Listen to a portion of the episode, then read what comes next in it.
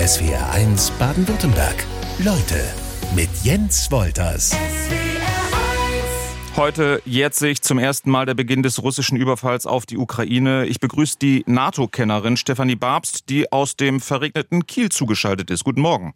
Einen schönen guten Morgen, Herr Wolters. Sie sind am oder sind Sie am 24. Februar des vergangenen Jahres davon ausgegangen, dass dieser grausame Krieg ein Jahr lang andauern würde? Ja, das bin ich und habe das auch mehrfach gesagt. Für mich war das der Beginn und ist es der Beginn einer sehr, sehr langen Auseinandersetzung gewesen. Die Zahl der Menschen, die geflüchtet sind ähm, in der Ukraine, die wird auf über 15 Millionen geschätzt. Ich möchte zunächst einmal mit der NATO-Fachfrau Stefanie Babs in Eswans Leute so eine Bestandsaufnahme angehen. An welchem Punkt sind wir aktuell in diesem Krieg? Wir sind äh, am Anfang einer längeren Auseinandersetzung mit äh, der Russischen Föderation. Diese Woche hat Präsident Putin sich ja noch einmal geäußert, in der Substanz nichts Neues gesagt, aber ein Punkt ist, glaube ich, sehr deutlich für alle geworden, ähm, dass er an seinen strategischen Zielsetzungen weiter festhält. Und das heißt, die Ukraine weiterhin unter die Herrschaft Russlands mit Gewalt zu zwingen. Ähm, und vor diesem Hintergrund müssen wir davon ausgehen, dass solange Russland an diesem Ziel festhält, der Krieg auch noch länger dauert. Liegen Ihnen gesicherte Zahlen vor, wie viele Menschen bisher in diesem Krieg ums Leben kamen?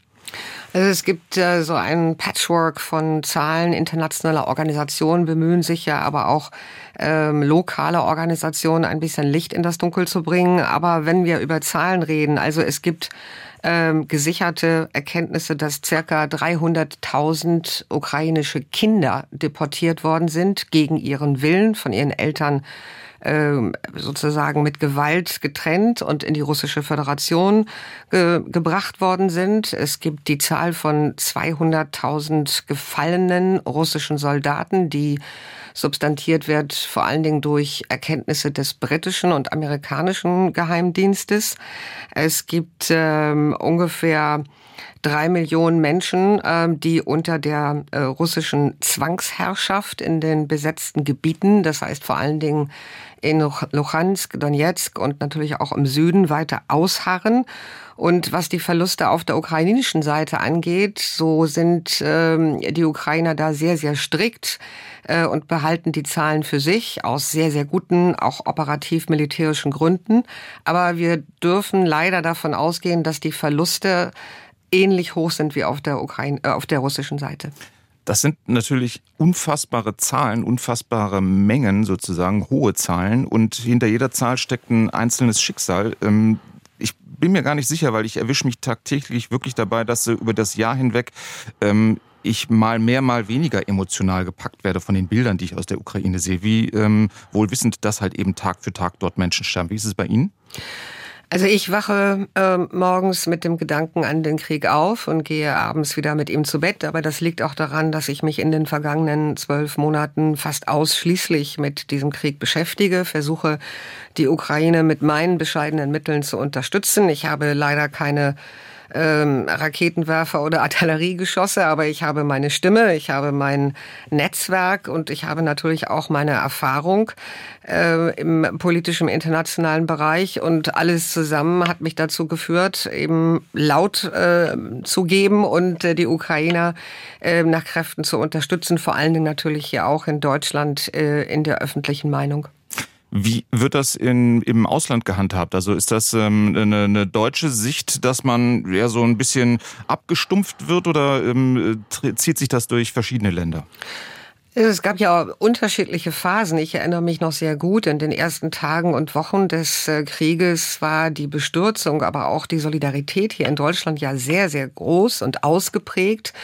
Ähm, und das ähm, hat sich dann, denke ich mal, so über, den, über das Frühjahr mitgezogen. Aber im Sommer, als ich anfing, äh, durch äh, Deutschland zu reisen und auch über den Krieg zu sprechen, fiel mir doch schon sehr stark auf, dass da eine gewisse Fatigue, eine gewisse Müdigkeit eingesetzt hatte.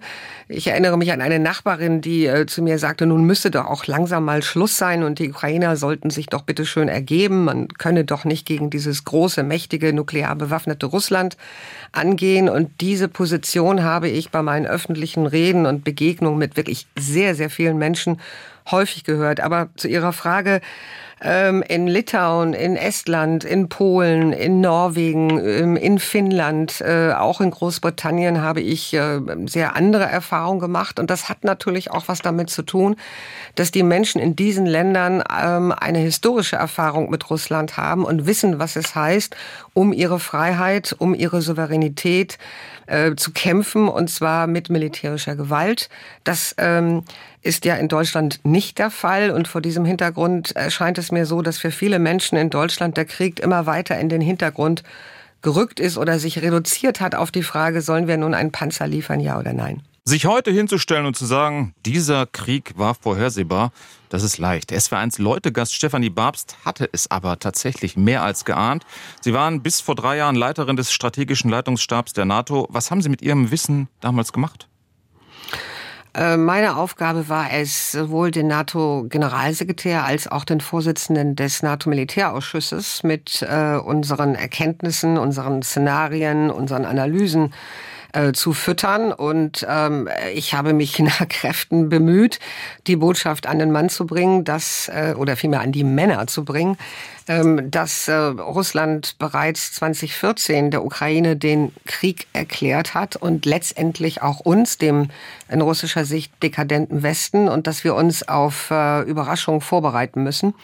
Was Entscheidungsträger sowohl politisch als auch militärisch mit diesem Wissen dann letztendlich angefangen haben, ähm, ist, ja, ich will nicht sagen nicht meine Sache, aber das ist dann über meine Möglichkeiten hinausgegangen. Aber schlussendlich äh, muss man sagen, dass viele NATO-Staaten leider Gottes äh, mit einem großen blinden Flecken im Auge seit 2014 durch die Gegend gelaufen sind. Jetzt herrscht Krieg seit einem Jahr in der Ukraine. Auf wie vielen Ebenen findet der tatsächlich statt? Auf sehr, sehr vielen, äh, sehr unterschiedlichen Ebenen. Natürlich ähm, gibt es da die militärische Ebene, also quasi das, was wir auf dem Schlachtfeld sehen. Aber es gibt äh, darüber hinaus einen Informationskrieg zwischen Russland und der Ukraine, unterstützt von uns. Da geht es äh, um die Vorherrschaft der Narrative und natürlich auch der Information selber. Der wird aus meiner Sicht deutlich von der ukrainischen Seite gewonnen. Ich finde, die Ukrainer haben ihre Informationsoperation, wie man das nennt, seit dem Beginn des Krieges sehr, sehr geschickt entwickelt und dominieren damit auch große Teile der des Narrativs. Äh, das ist sehr gut, aber wir haben natürlich Auseinandersetzungen auch Ebenen im wirtschaftlichen Bereich. Da kommen wir auf die Sanktionen, ähm, im Cyberbereich, ähm, im Bereich der Nachbarstaaten, was Russland da quasi auch äh, weiterhin vorhat mit den unmittelbaren Nachbarstaaten wie Moldova oder Serbien oder Kosovo. All das sind auch ähm, wenn Sie so wollen, ist auch Teil der Auseinandersetzung. Also das ist ein sehr, sehr vielschichtiger Konflikt und eben deswegen wird er so lange dauern. Wurde in den vergangenen zwölf Monaten irgendwann der Punkt verpasst, äh, an dem beiden, beide Seiten sich einer Einigung hätten deutlich nähern können? Nein, in keiner Weise. Ich äh, sagte zu Anfang ja schon, dass Präsident Putins strategisches Ziel unverändert ist. Ähm, er musste natürlich äh, einen Augenblick verschnaufen und sich neu justieren, nachdem er zu Beginn des Krieges erkennen musste, dass sein ursprünglicher Plan, die Regierung in Kiew zu stürzen und quasi die Hauptstadt zu, zu besetzen, nicht aufgegangen ist. Aber ähm, es gab da während dieser Zeit überhaupt gar keine Möglichkeiten, ähm, diesen Krieg wieder zu stoppen. Wenn ein Aggressor sich mit aller Macht auf sein Opfer wirft, was, es, äh, was Russland ja tut, ähm, wo soll da noch unterbrochen werden? Also für die Ukraine ging es wirklich nur darum, geht es immer noch darum, ähm, so weit sich in die Lage zu versetzen, wie es möglich ist, sich militärisch zu wehren und resilient zu bleiben. Aus den Anfangswochen des Krieges habe ich noch Bilder im Kopf, dass Menschen in Russland auf die Straße gegangen sind und allein für das Hochhalten eines weißen Blatt Papieres von der Polizei einkassiert wurden. Ähm, diese Bilder gibt es nicht mehr.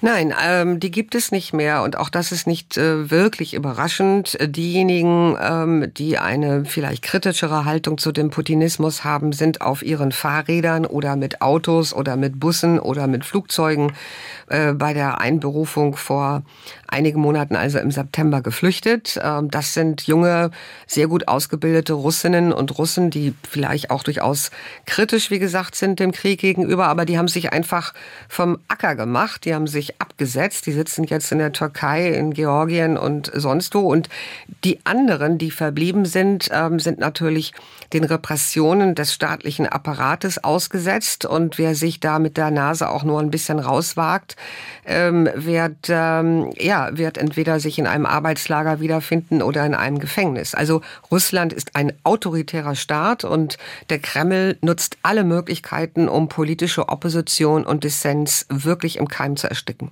Es geht um die Verteidigung der Demokratie, sagt Bundeskanzler Olaf Scholz zum Ukraine-Krieg. Und SWRs Leute, Gesprächspartnerin Stefanie Babst gibt ihm recht. Macht Deutschland denn dafür genug oder zumindest das Richtige?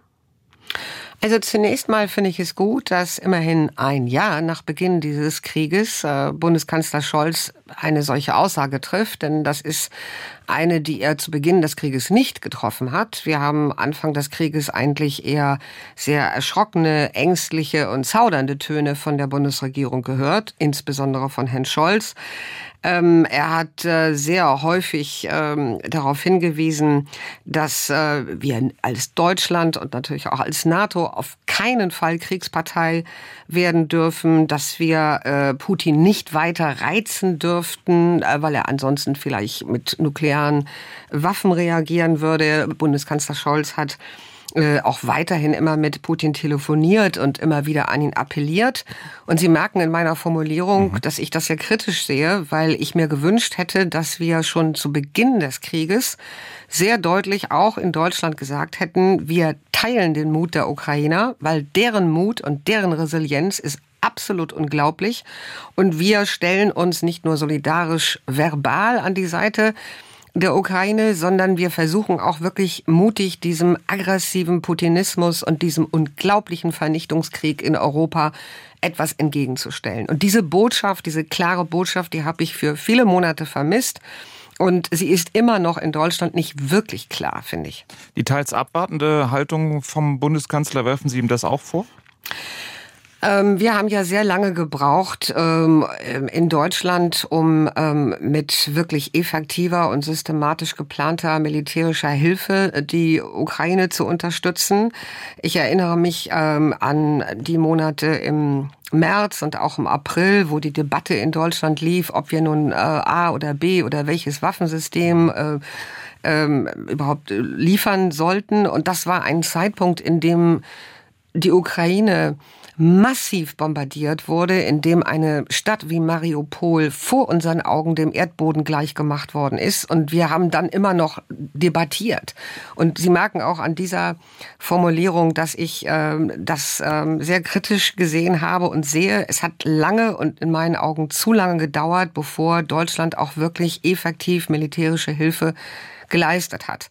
Das ist humanitär, finanziell, wirtschaftlich ähm, mit an die Seite der Ukraine gegangen ist, dass sie, dass Deutschland die EU-Sanktionen mitträgt und natürlich auch die NATO-Beschlüsse. Das ist alles gut und richtig. Aber für mich ist dieser Vernichtungskrieg in ähm, Russlands gegen die Ukraine ein sogenannter Churchill-Moment, also ein Moment, wo politische Entscheider langfristige Vision mit absoluter Klarheit formulieren und nicht mit allen möglichen Wenn und Abers und vielleicht und doch und zögerlich. Und ich glaube, das hat unter anderem auch die Debatte in Deutschland leider äh, ein Stückchen von der Ukraine weggebracht. Wir haben über das vergangene Jahr hinweg auch so ein, finde ich, feines Gehör für Militärsprache bekommen. Dann geht es um Sätze wie, die Ukraine darf diesen Krieg nicht verlieren, aber hat nicht die gleiche Bedeutung wie die Ukraine ähm, soll diesen Krieg gewinnen. Und genauso geht es mir bei dem Wort Kriegspartei. Ab wann wäre Deutschland eigentlich eine Kriegspartei oder sind wir das nicht längst? Also da muss man natürlich unterscheiden zwischen der völkerrechtlichen Bedeutung äh, des Begriffes Kriegspartei. Das sind wir in diesem völkerrechtlichen Sinne nicht. Äh, wir haben weder Russland den Krieg erklärt, noch hat Russland uns den Krieg erklärt. Aber wir sind Partei. Wir sind jetzt nicht nur Zaungast und schauen auf die Ukraine wie auf so ein ja etwas verwunderliches Territorium, in dem sich da schreckliche Dinge abspielen, weil wir von Russland mit als Westen, als dekadenter Westen, als unmittelbare Bedrohung angesehen werden. Und das nicht erst seit dem 24. Februar, sondern schon die ganzen Jahre zuvor hat Russland deutlich gemacht, ähm, dass es uns als liberal-demokratische Staaten, als NATO- und EU-Mitglieder, als Risiko, als Gefahr und zwar substanzielle, existenzielle Gefahr für die russische Föderation ansieht und uns dementsprechend auch mit Cyberattacken überzogen hat, mit Informations- und Desinformationskampagnen. Also äh, bis hin zu den Tiergartenmorden hat äh, Russland deutlich gemacht, dass wir als Deutschland auch mit Teil dieser Auseinandersetzung sind. Und diesen Punkt hätte ich mir gewünscht, äh, hätte auch die Bundesregierung gleich zu Beginn des Krieges viel deutlicher artikulieren müssen. 100 Milliarden Euro für die Erneuerung der Bundeswehr. Und die reichen dem neuen Verteidigungsminister Boris Pistorius noch nicht einmal. Er will 10 Milliarden mehr. SWRs Leutegast Stefanie Babst. Was ist mit diesem Haufen Geld eigentlich bisher passiert? Offensichtlich nicht viel. Ähm, was wir wissen ist, dass ein Großteil dieser bereitgesetzten 100 Millionen noch nicht abgeflossen ist, äh, noch nicht sich übersetzt hat in konkrete neue Beschaffungsvorhaben oder die Modernisierung bereits vorhandener äh, Fähigkeiten, Ausrüstungsfähigkeiten. Ähm, und ein Stück weit ist es natürlich auch von der Inflation mit aufgefressen worden. Aber ich äh, muss gestehen, ich habe grundsätzlich ein Problem mit diesem Zeitenwende 100 äh, Milliarden Euro Thema, weil ich mich die ganze Zeit gefragt habe, wer ist eigentlich auf diese Zahl gekommen? 100 Milliarden. Das hört sich natürlich erstmal gewaltig und riesig an, aber es ist von Anfang an nicht wirklich gekoppelt gewesen an verteidigungspolitische Planung, an konkrete Vorhaben. Es ist erst einmal einfach nur eine Zahl gewesen, die sich wahrscheinlich ein smarter Redenschreiber ausgedacht hat. Und das klingt natürlich äh, nach viel Geld. Aber unterm Strich bleibt, Deutschland hat äh, in seine Verteidigungsausgaben in den vergangenen Jahren nicht äh, wirklich investiert. Es hat nicht das getan, was es zugesagt hat, sich nämlich den zwei Prozent ähm, Vorgaben der äh, NATO zu nähern. Es zwei Prozent des Bruttoinlandsproduktes. Genau, ja, genau, also zwei Prozent des Bruttoinlandsproduktes und davon 20 Prozent auch für Innovation, für Erneuerung, für Resourcing.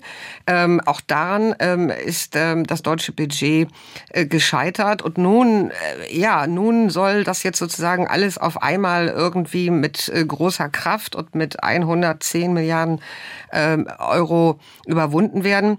Das wird nicht so einfach gehen, weil dahinter stehen natürlich eine ganze Reihe von wirklich strukturellen Problemen, vor allen Dingen im Beschaffungswesen der Bundeswehr, die Herr Pistorius erstmal angehen muss. Und diese Bundeswehr-Wunschliste, dieser Wunschzettel, der ist ja relativ lang und umfangreich von neuen Stiefeln bis hin zu Tarnkappen-Kampfjets. Jetzt sind Sie auch als Beraterin tätig. Welche Empfehlungen hätten Sie denn für die Bundesregierung?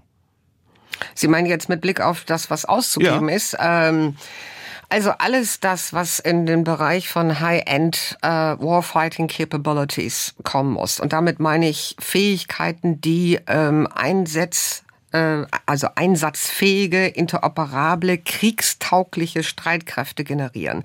Das muss unser Ziel sein. Was wäre äh, das zum Beispiel? Das wäre natürlich ähm, äh, insbesondere im Heer äh, Verbesserungen ähm, in äh, der Kampfkraft, sag ich mal, bei den bei den bei den Panzerkräften, aber das ähm, betrifft auch Infanteriekräfte, das betrifft ähm, ähm, ähm, Luftunterstützungskräfte, die ähm, beispielsweise Kampfhubschrauber, da auch dort sind in den vergangenen Jahren die Kräfte immer weiter reduziert worden. Dann ich sitze hier in Kiel und gucke auf die Marine. Natürlich braucht die Marine auch äh, viel mehr Fähigkeiten, Schnellboote, äh, äh, Fregatten, äh, also auch dort ähm, ist das, was über sich viele Jahre lang ähm, angestaut hat, äh, natürlich nicht so einfach abbaubar, was die Einsatzfähigkeit und die Fähigkeiten, die militärischen Fähigkeiten selber angeht.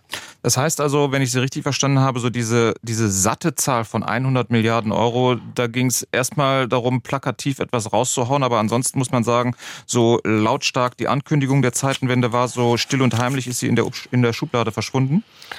Ähm, es gibt ja nicht wenige, dazu gehört beispielsweise auch Frau Strack-Zimmermann und andere, die da also an diesem Prozess als äh, Vorsitzende oder Mitglieder des Verteidigungsausschusses viel näher dran sind als ich. Die sagen, dass wir jetzt fast ein, ein wenig ein verlorenes Jahr haben, weil diese Summe ist bereitgestellt worden, aber eben nicht in Gänze abgeflossen, hat sich nicht in Gänze ähm, transferiert in konkrete neue Beschaffungsvorgaben. Und das ist ein bisschen so, wie Sie sagten, es ist ein plakativer Begriff, ebenso wie die Zeitenwende, die aus ähm, meiner Sicht auch nicht wirklich hilfreich ist.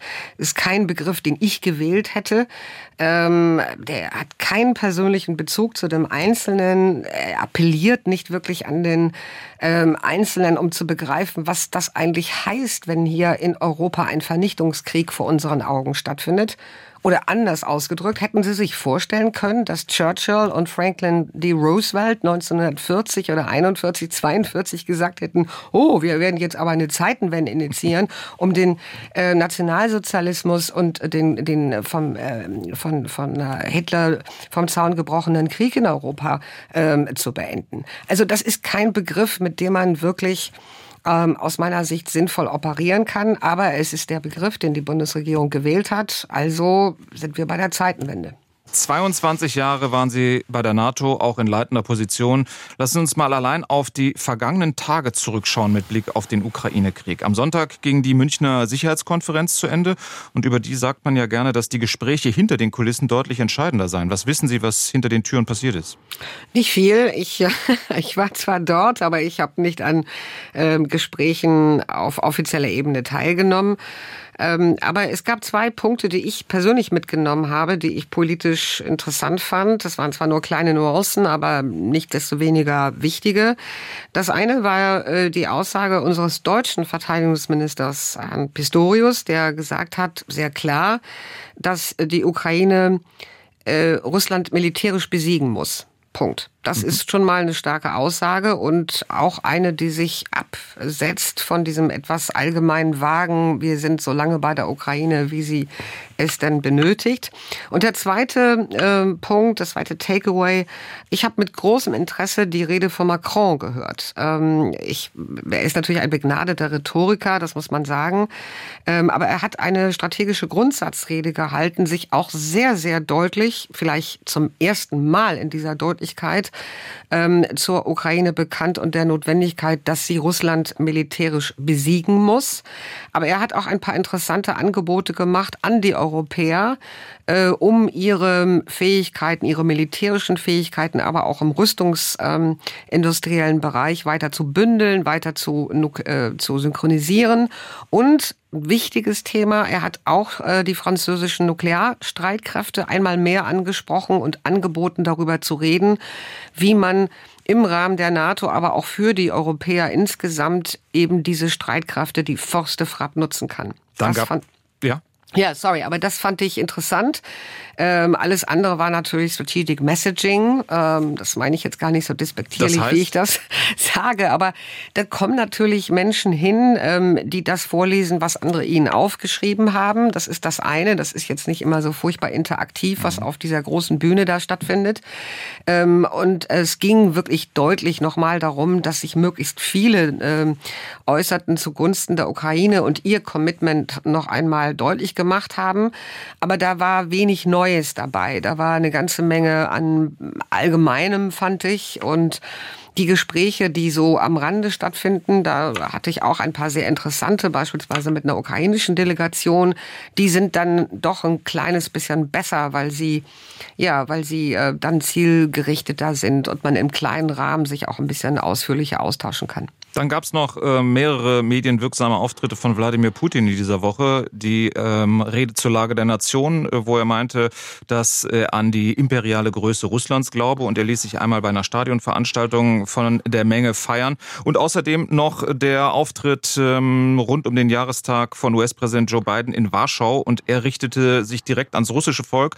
Wir planen nicht, sie anzugreifen, sie sind nicht unser Gegner. Was haben diese Auftritte für eine Aussagekraft? Ja, das sind, äh, das ist das, was ich gerade meinte mit Strategic Messaging. Ne? Also die Botschaften, die beide ähm, Protagonisten ähm, senden an die Welt, ja nicht nur an uns selbst, sondern die werden ja auch also zwischen dem Iran und, und Südkorea, zwischen China und Venezuela gehört. Die konnten natürlich nicht unterschiedlicher sein. Bei Präsident Putin hatte ich so ein bisschen das Gefühl, ähm, er ist ein Fan des alten amerikanischen Blockbusters und täglich grüßt das Murmeltier, nicht? Weil das er wiederholt sich ja, nicht? Äh, das Narrativ, äh, Russland äh, wird vom Westen bedrängt, bedroht, angegriffen. Ach du meine Güte, also das bedient er ja nun in allen Varianten seit etlichen Jahren und der Hinweis auf äh, die imperiale Größe Russlands und die Vergangenheit gehört auch in dieses Narrativ. Er hat schon vor ein paar Jahren immer wieder wieder diese, ähm, diese Bezüge hergestellt. Und ähm, das ist alles Teil einer, einer größeren Propagandashow, die er da aufzieht. Und insofern war da wirklich wenig Neues dabei. Bei Präsident Biden war da die, die Symbolik natürlich unglaublich. Also mhm. hier kommt der amerikanische Präsident ähm, nach Kiew in ein Kriegsgebiet, in ein Land, wo es keine amerikanischen Truppen gibt, um ihn zu schützen. Der Mann setzt sich da zehn Stunden in den Zug, fährt durch Polen, um dann äh, diese, diese wirklich sehr symbolische Botschaft, wir sind bei euch und ich bin hier sozusagen der Anführer der westlichen Gemeinschaft von sich zu geben. Und äh, nicht umsonst hat er dafür sehr, sehr, sehr viel Lob geerntet. Und ich fand auch persönlich diesen Auftritt sehr überzeugend. Welche Rolle spielt China im Ukraine-Krieg? Die Frage möchte ich jetzt äh, in SWRs Leute mit der strategischen Beraterin Stefanie Babs klären. Wir hatten es eben schon von der Münchner Sicherheitskonferenz. Der ranghöchste Außenpolitiker des Landes, der ranghöchste Diplomat Wang Yi war dort. Chinas Position, ist die schon irgendwie deutlich zu erkennen?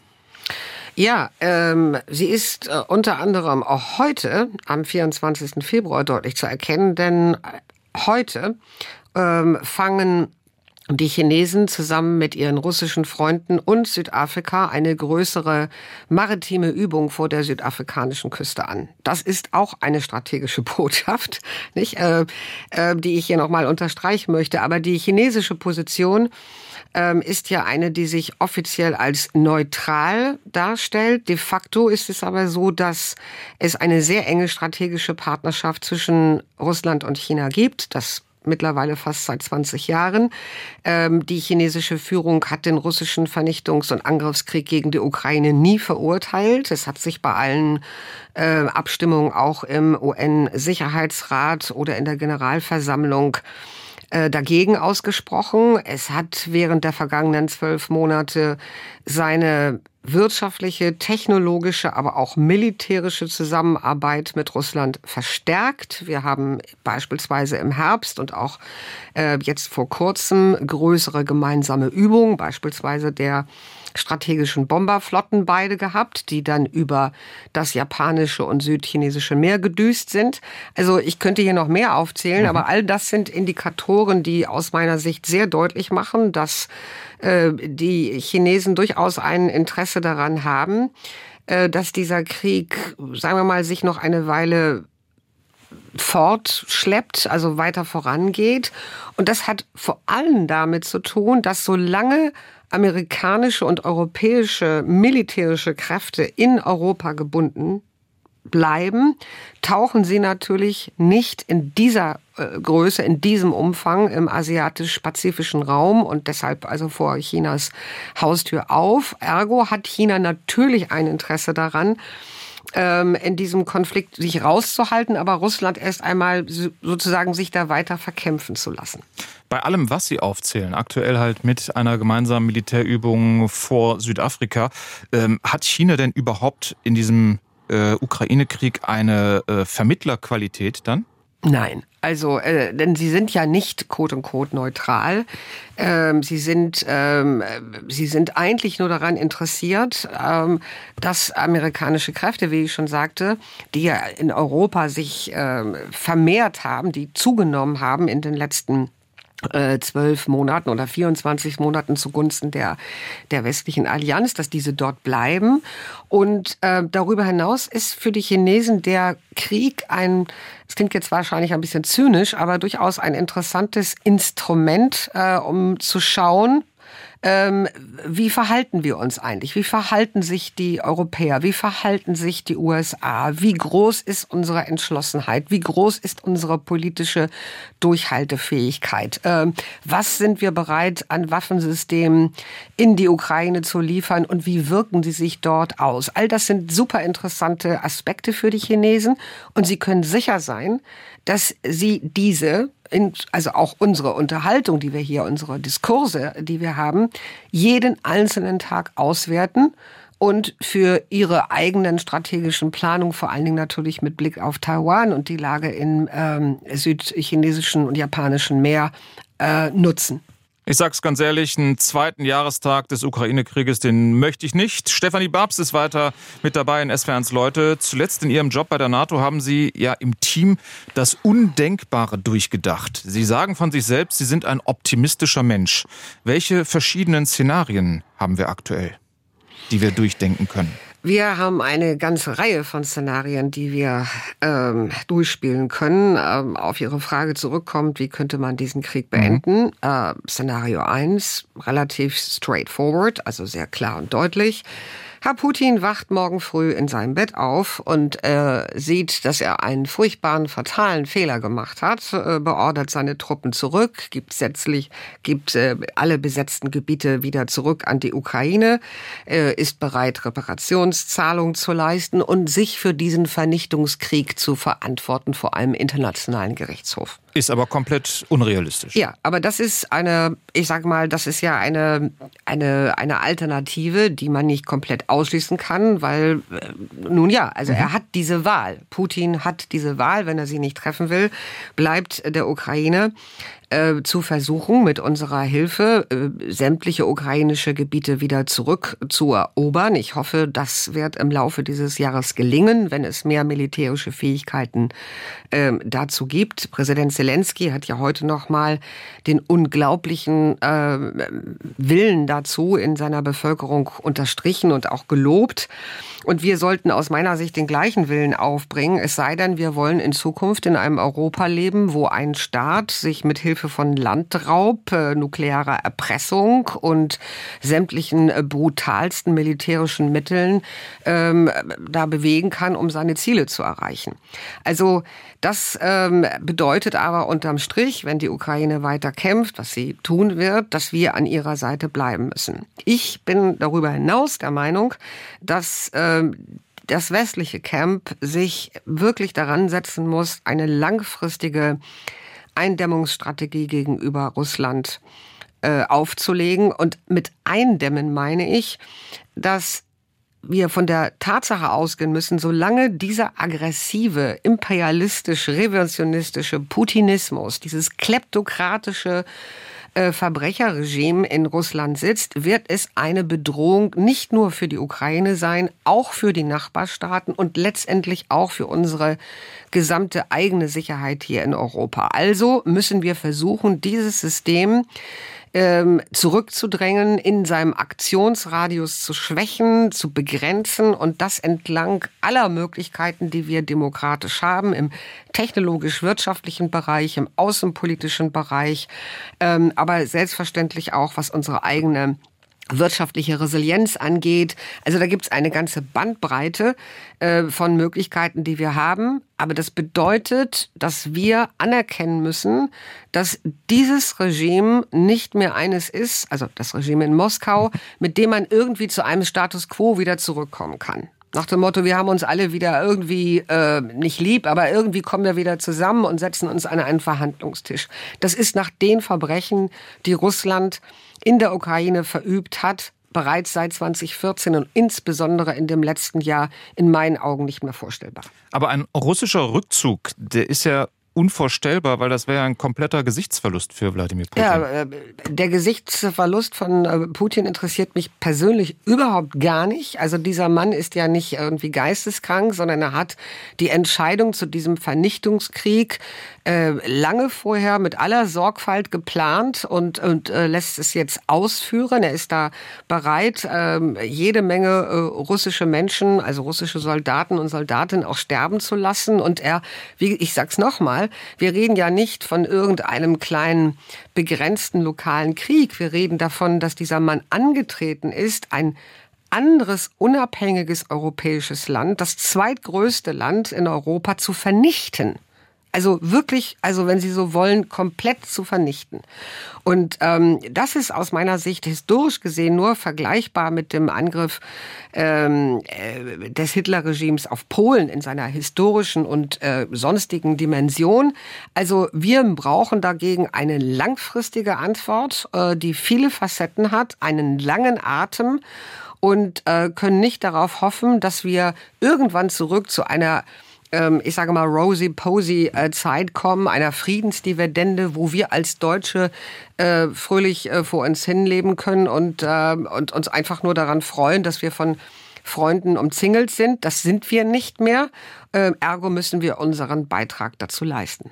Unsere gemeinsame humanitäre Verpflichtung ist es, diese Krise entstanden durch den Krieg in der Ukraine als Verantwortungsgemeinschaft zu stemmen. Das sagt Baden-Württembergs Ministerpräsident Winfried Kretschmann zum heutigen Jahrestag des russischen Überfalls. Es werden Leute weiter mit Stefanie Babst, die über viele Jahre Deutschlands höchstrangigste Frau bei der NATO war. Wie sind wir als Gesellschaft in diesem Krieg gefordert? Das für mich mit Wichtigste ist, dass jeder Einzelne ähm, einen klaren moralischen Kompass hat. Also, dass jeder Einzelne sich positioniert äh, und sich klar darüber wird, wer in diesem Krieg Opfer und wer Täter ist. Ähm, der die Informationen, die so global um uns herum schwimmen, ähm, bewusst auch interpretieren kann und herausfiltern kann. Aber dieser Punkt mit dem moralischen Kompass, der ist mir wirklich wichtig, denn manchmal äh, kommt es mir so vor, als äh, würden die Rollen da verkehrt werden, nicht? Also als ob sozusagen die Ukraine sich äh, nur noch kleiner machen sollte, noch mehr Opfer bringen sollte, um dann irgendwie ähm, zu einem Ende dieses Krieges zu kommen. Nein, wir müssen da, denke ich, einen ganz klaren Kopf haben, einen moralischen Kompass haben. Wir müssen auf auf das gucken, äh, was als nächstes vielleicht kommen wird. Ähm, und da werden noch weitere ähm, ja, weniger schöne Dinge vielleicht auf uns zukommen. Ich denke da beispielsweise an Absichten Russlands, auch weitere ähm, äh, Nachbarstaaten zu destabilisieren, wie beispielsweise die Republik Moldau mhm. oder auch den Westkaukasus. Da können wir jetzt nicht so drauf eingehen, aber das würde schlussendlich auch bedeuten, dass mehr Menschen aus dieser Region sich in Bewegung setzen und versuchen werden, sich in Sicherheit zu bringen. Und dann sind wir natürlich auch wieder äh, beispielsweise bei der Frage humanitäre Unterstützung und Flüchtlingen. Äh, wie kann man und muss man mit ihnen umgehen? Wie kann man sie integrieren? Wie kann man sie unterstützen? Aber wie schwer es ist, diesen moralischen Kompass zu justieren, das sehen wir schon alleine an der Frage Waffenlieferungen ja oder nein. Ja, äh, das ist auch eine Frage, die, ähm, die schwer ist. Also im, im Sinne von, man, man braucht dafür natürlich auch geeignete Informationen, um sich auch ein Lagebild zu machen, um, um, um wirklich auch eine Meinung bilden zu können. Und das meine ich jetzt nicht so despektierlich, wie sich das anhört, aber natürlich gab es in den vergangenen Wochen eine ganze oder Monaten, Jahren eine ganze Heerschar von, von Experten ähm, und Kommentatoren, die sich nun daran versuchten zu erklären, was ist der Unterschied zwischen einem Schützenpanzer und einem Kampfpanzer. Das ist alles nicht wirklich zielführend aus meiner Sicht äh, für für meine Mutter, meinen Vater, meine Freunde, also für diejenigen in meiner unmittelbaren Umgebung, die da auch dran teilnehmen, ist das eine sekundäre Frage, sondern ähm, was ich mit ihnen diskutiere, ist, wie ähm, wie kann man die Ukraine eben halt in allen Mitteln unterstützen? Und das fängt ich sag's nochmal, es fängt im Kopf an, von jedem Einzelnen von uns. Ich würde gerne mit Ihnen noch, Frau Babst, auf ähm, ein paar Reaktionen der SW1-Hörerinnen und Hörer schauen. Mhm. Da hat Uwe geschrieben, der fragt, ähm, wie viele Kriegstote soll uns die Freiheit wert sein? Das ist eine Frage, die Sie wahrscheinlich genauso wenig wie ich beantworten können. Nein, ähm, aber äh, die kann ich auch nicht beantworten. Schlussendlich bezahlen wir äh, diesen hohen Preis, Gott sei Dank, nicht. Äh, dieser Blutzoll wird von der Ukraine geleistet. Es sind Ukrainerinnen und Ukrainer, äh, die dort sterben, die besten Köpfe, die besten Brightest sozusagen verlieren. Und auch nur sie können entscheiden, wie lange sie bereit sind, diesen Preis zu bezahlen. Ähm, äh, aber ich sag's, ich habe es, glaube ich, zu Beginn schon mal gesagt. Ähm, das, was auf dem Spiel steht, ist absolut fundamental. Es ist wirklich eine fundamentale Frage, ob wir bereit sind, einen russischen Vernichtungskrieg in Europa mehr oder weniger nur als Zaungast zu betrachten oder ob wir wirklich bereit sind, den Konflikt auch als unseren anzunehmen, ohne eben Kriegspartei sein zu wollen. Jens aus Friedrichshafen ähm, hat die Frage, wenn Russland sowie die NATO mit ihren jeweiligen Verbündeten jeweils weiter auf ihren aktuellen Meinungen zum Krieg in der Ukraine beharren, äh, mündet das nicht unweigerlich mittelfristig im Dritten Weltkrieg? Äh, es wird zumindestens jetzt, und das ist ja schon sichtbar, zu einer Art von, wenn Sie so wollen, Blockbildung führen. Nicht? Das sind die Dinge, die wir auch in den großen internationalen Organisationen wie in der UNO bei den Abstimmungen sehen. Äh, ja, Russland hat nach wie vor Freunde und Verbündete. Und diese Freunde und Verbündete haben alles andere als ein Interesse, sich militärisch an dieser äh, an diesem Konflikt in der Ukraine zu beteiligen. Ich denke an Staaten wie Indien oder viele in Afrika oder äh, in Brasilien, Südafrika. Wir sprachen von diesen BRICS-Staaten. Ähm, und wir müssen halt sehen, dass wir diesen Staaten deutlich machen, das ist dann ein Weiter so mit uns nicht geben kann, dass wir nicht ohne Konditionierung einfach so tun, als wäre also alles wieder back to normal und wir zahlen weiter fröhliche Entwicklungshilfe oder großzügige Kredite an Staaten wie beispielsweise Indien äh, oder Südafrika, die dann auf der anderen Seite fröhlich weiter Geschäfte im großen Stil und im großen Umfang mit Moskau machen. Ellie Ports schreibt noch, danke für dieses Interview ähm, und gibt Ihnen ein großes Lob, genauso auch wie Manuel List aus Catch. Ähm, vielen Dank, Frau Babs, Sie sprechen mir aus der Seele und ich auch, äh, auch ich bedanke mich, äh, dass Sie da waren, dass Sie Teil dieser Sendung waren, SWRs Leute. Vielen Dank, Stefanie Babst, für heute. Ich bedanke mich sehr bei Ihnen, Herr Wolters, und bei allen Zuhörern wünsche ich ein, ja, ein gutes Wochenende und ähm, we talk soon. SWR 1 Baden-Württemberg. Leute wir nehmen uns die Zeit.